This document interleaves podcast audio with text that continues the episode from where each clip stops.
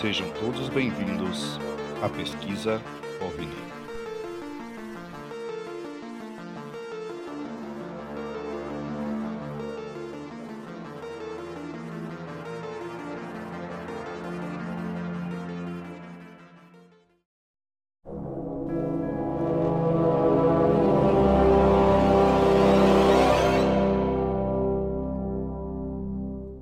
Salve galera, tudo bem?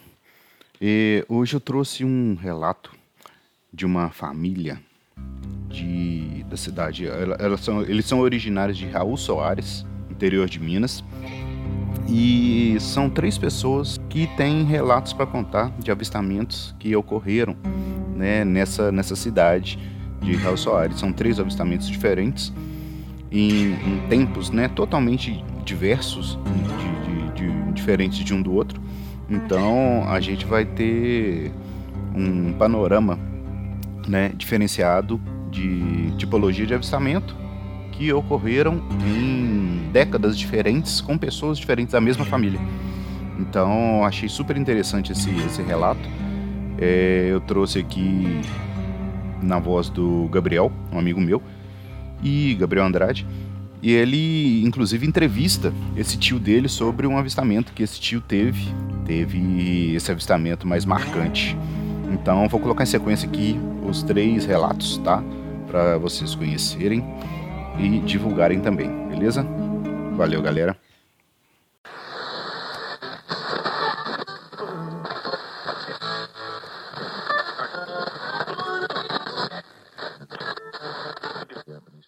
Antes do relato principal, que é desse meu tio, é, eu, eu, queria contar tanto o, relato é, meu, como também de uma tia minha que mora lá até hoje e que infelizmente acabou que não deu para pegar o relato dela gravado, mas eu acabei guardando, né? Porque ela, ela me contou assim enquanto a gente estava almoçando e dá para contar aqui.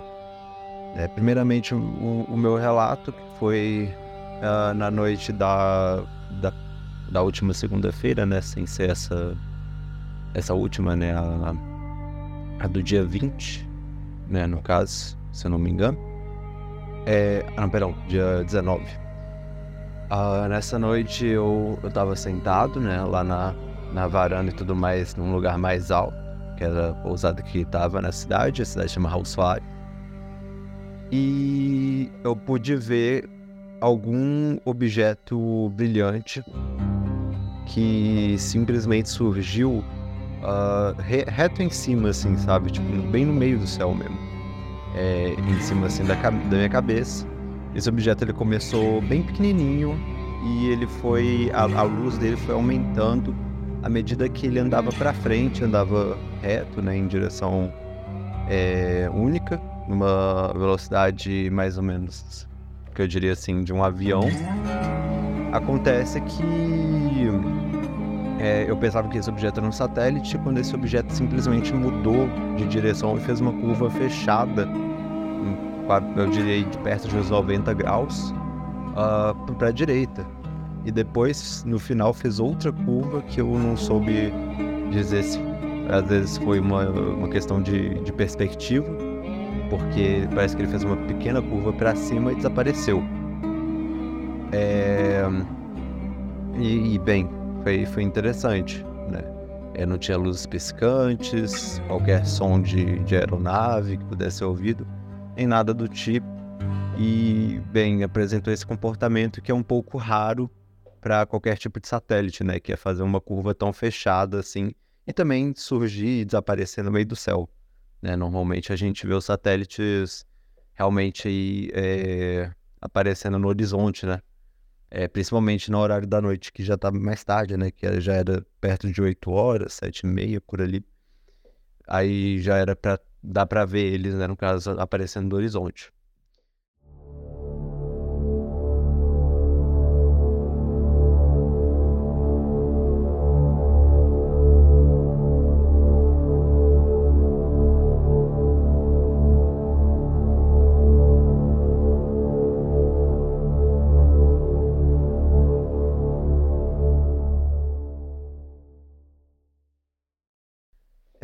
Já minha tia, é, quando ela era mais nova, ela é, é, bem mais velha, se não me engano, ela está com algo próximo de, de 80 anos, talvez, talvez até mais.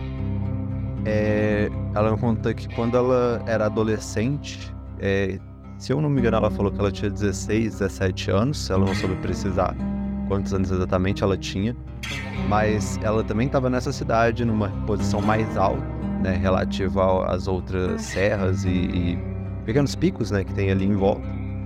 É, quando ela viu um, um objeto brilhante que ele estava andando bem devagarzinho na altura do horizonte mesmo, sabe, bem baixo, né, relativo à posição que ela estava. Esse objeto tinha uma luz é, que era, ela disse, semelhante à de uma estrela, ou seja, não dava para distinguir muito bem a cor, porque quando você vê uma estrela mesmo parece que ela tá piscando várias cores. E esse objeto estava andando né, para a direita, é, de forma horizontal. De repente ele acelerou, ele foi acelerando e meio que fez uma curva direto assim para o céu e desapareceu é, de, de, acordo com ela, numa velocidade muito rápida, como se estivesse deslizando quase é, para o céu. Que achei bem interessante. É, e agora eu vou enviar o, o áudio lá, no caso, o relato do meu tio, que sem dúvidas é o mais interessante de, desses todos. É, no caso, são dois relatos. É, os dois um aconteceu em 1959, teoricamente, e o outro aconteceu em 1967, pelas minhas contas. Então, bem, vou enviar aí, vocês ficam com o áudio.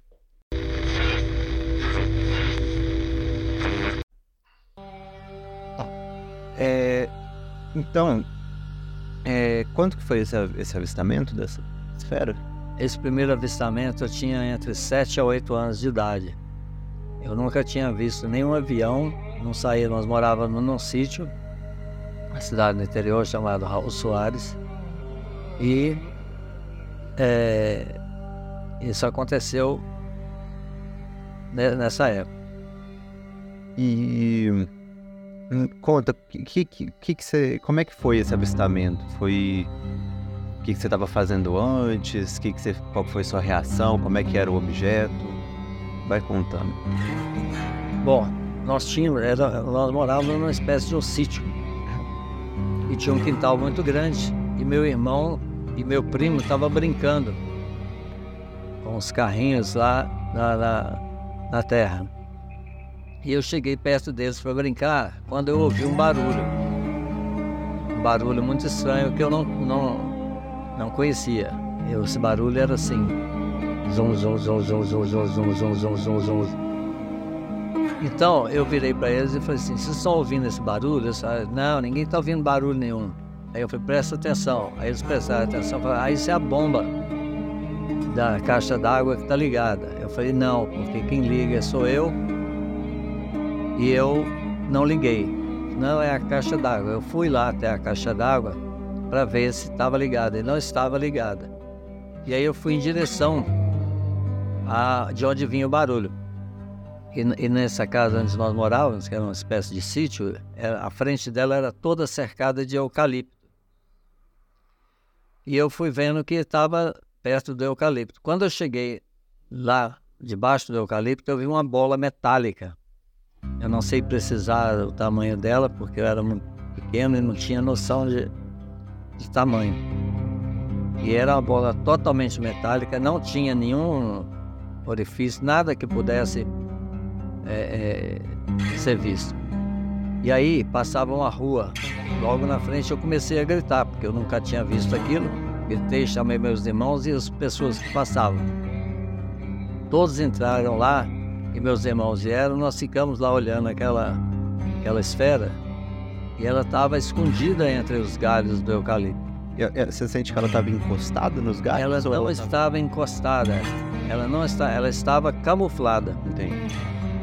E aí quando nós fizemos aquela algazarra, os pessoal é, mostrando e tudo, ela saiu no, livremente de lá e foi andando, deslizando na, na, por cima das nossas cabeças, com esse barulho que eu falei, e ela foi seguindo até o final do nosso, do, do nosso terreno.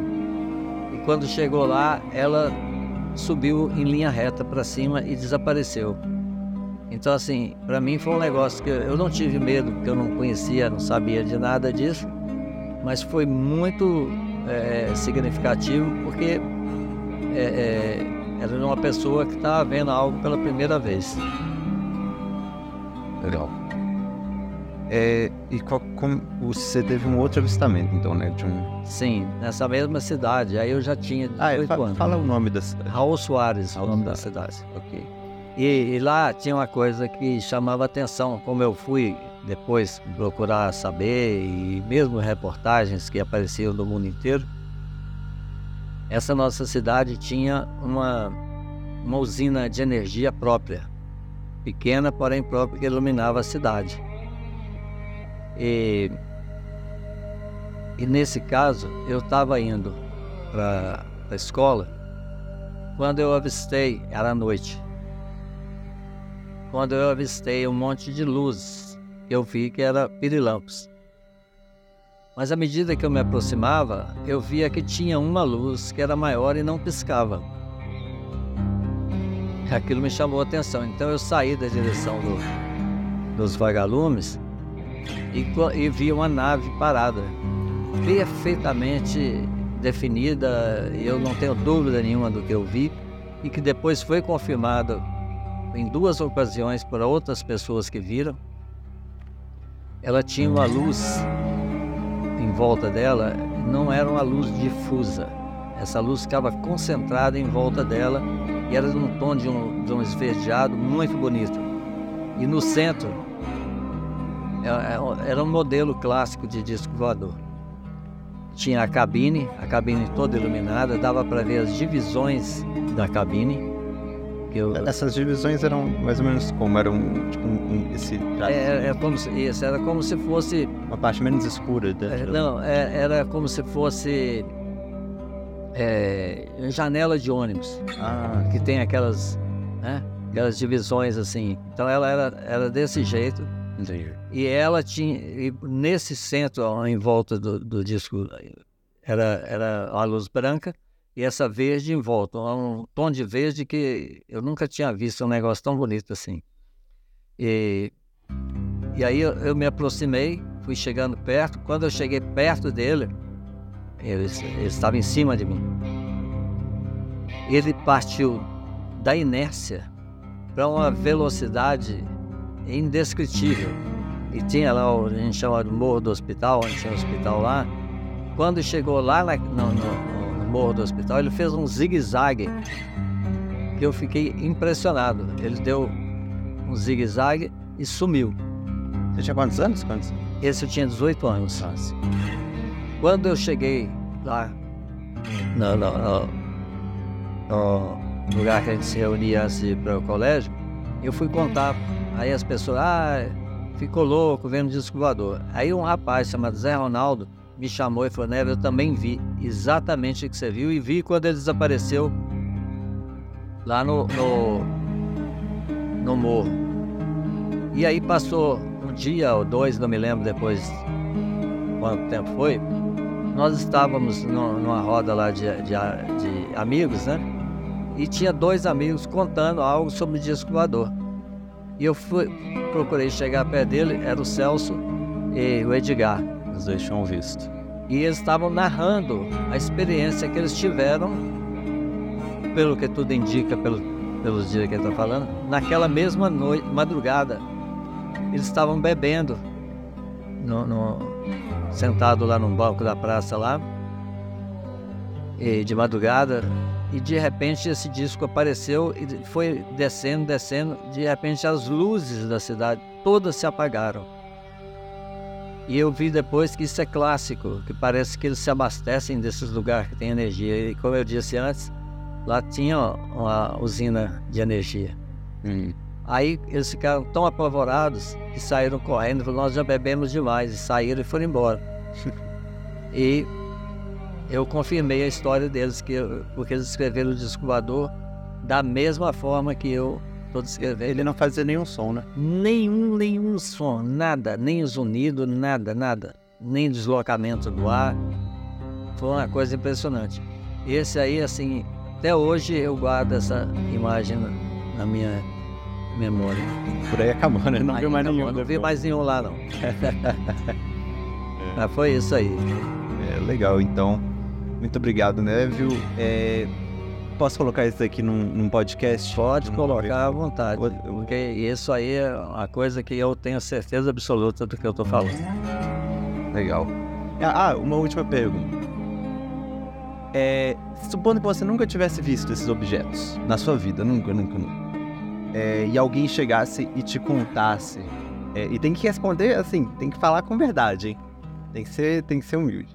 Se, vo- se você nunca tivesse visto isso na sua vida e alguém te falasse exatamente isso que você falou, você acreditaria nessa pessoa? Com certeza absoluta. Porque eu sempre eh, tive a crença de que há vidas fora da- da- da- do planeta.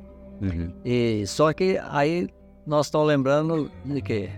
Da primeira aparição dessa, dessa bola aí, eu não tinha noção de nada, não teria nem como eu inventar ou eu mentir. Então, se alguém contasse com essas características, eu não deixaria de acreditar.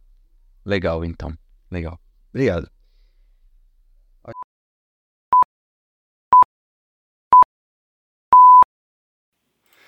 Galera, um recadinho rápido.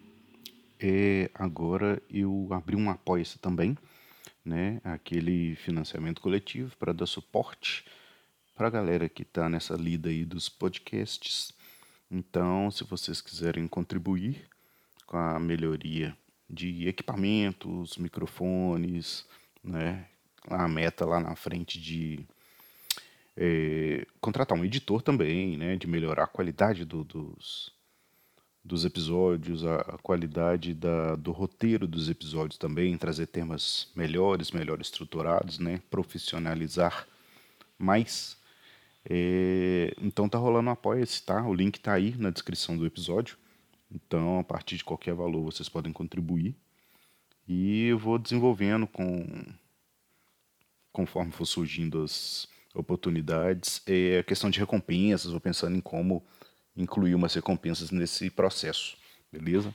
Mas fica aí o recadinho, quem quiser contribuir é sempre muito bem-vindo, beleza? Valeu!